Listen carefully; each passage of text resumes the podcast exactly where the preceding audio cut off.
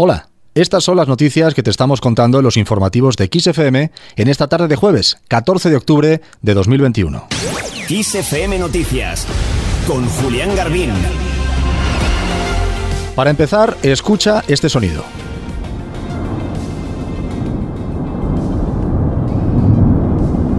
Así suena esta tarde la erupción del volcán en La Palma. Este sonido acompaña a los vecinos del entorno del Cumbre Vieja desde hace hoy 26 días. Esta tarde la lava del volcán ha desbordado el cono principal. Los dos brazos de la colada más activa han ralentizado, eso sí, su avance tras adentrarse en el barrio de La Laguna, en los llanos de Aridane. Se han llevado por delante un supermercado y han atravesado también el campo de fútbol del pueblo. El municipio ha sido, por supuesto, totalmente evacuado. Según las últimas mediciones de los satélites europeos, la lava ocupa 680 hectáreas, 24 más que en el recuento anterior. El volcán ha destruido por completo 1.548 construcciones y más de 50 kilómetros de carreteras. La actividad sísmica sigue a la par que la volcánica. Esta mañana Villa de Mazo registraba un terremoto de 4 grados y medio. Más cosas en la clave política. PSOE y PP se han puesto de acuerdo en la renovación de varios órganos constitucionales. El acuerdo está cerrado, menos en lo referido al Consejo General del Poder Judicial, aunque las diferencias entre ambos ya no son tan insalvables. Escuchamos al secretario general del PP, Teodoro García Egea. La renovación se produce porque eh, existe un grado de acuerdo en estos órganos y se deja para más adelante el Consejo General del Poder Judicial, sobre el que se va a seguir hablando, pero que evidentemente necesita todavía que se sigan acercando posturas a este respecto.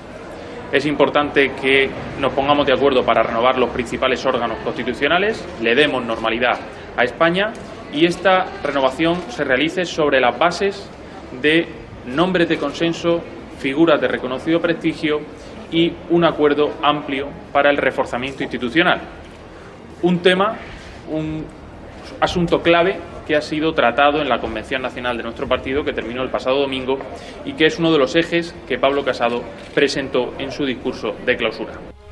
Más cosas, el precio de la luz sigue siendo noticia este jueves y lo será también mañana cuando subirá el 7,5% hasta los 231 euros el megavatio hora. Es su segundo nivel más alto de la historia después del alcanzado la semana pasada. Son datos del operador del mercado eléctrico tras la, la subasta realizada este jueves para fijar los precios del viernes. El precio mayorista de la electricidad de mañana será en cualquier caso un 20% más bajo al récord alcanzado el 7 de octubre. La franja horaria en la que será más cara la luz, será de 9 a 10 de la mañana, la más barata entre las 4 y las 5 de la tarde.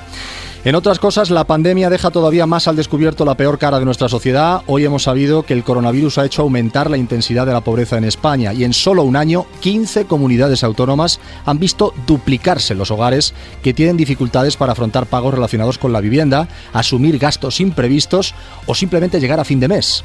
Esta es una de las principales conclusiones del informe El estado de la pobreza, elaborado por la Red Europea de Lucha contra la Exclusión Social. En la actualidad internacional, el autor de un ataque en el que ayer miércoles murieron cinco personas y dos resultaron heridas al suroeste de Noruega es un converso al Islam que figuró en la lista de personas que preocupaba por su radicalización. Es lo que ha confirmado este jueves la policía. El agresor es un danés de 37 años que residía desde hacía tiempo en esa localidad. Usó más armas, además de un arco y flechas, en el ataque y la policía está bastante segura de que actuó solo. Los muertos son cuatro mujeres y un hombre con edades de entre 50 y 70 años. Uno de los dos heridos es un policía que se encontraba de día libre. Y terminamos este repaso a la actualidad esta tarde de jueves, 14 de octubre de 2021. Lo hacemos en realidad con una noticia que ocurrirá mañana.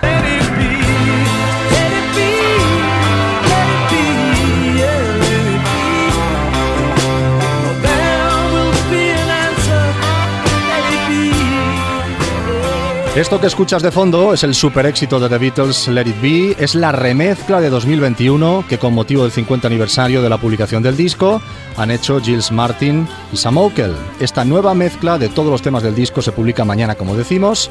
El minucioso trabajo de remezcla ha partido de las pistas extraídas de la sesión original, además de 8 grabaciones en azotea y 27 grabaciones de sesión nunca antes publicadas.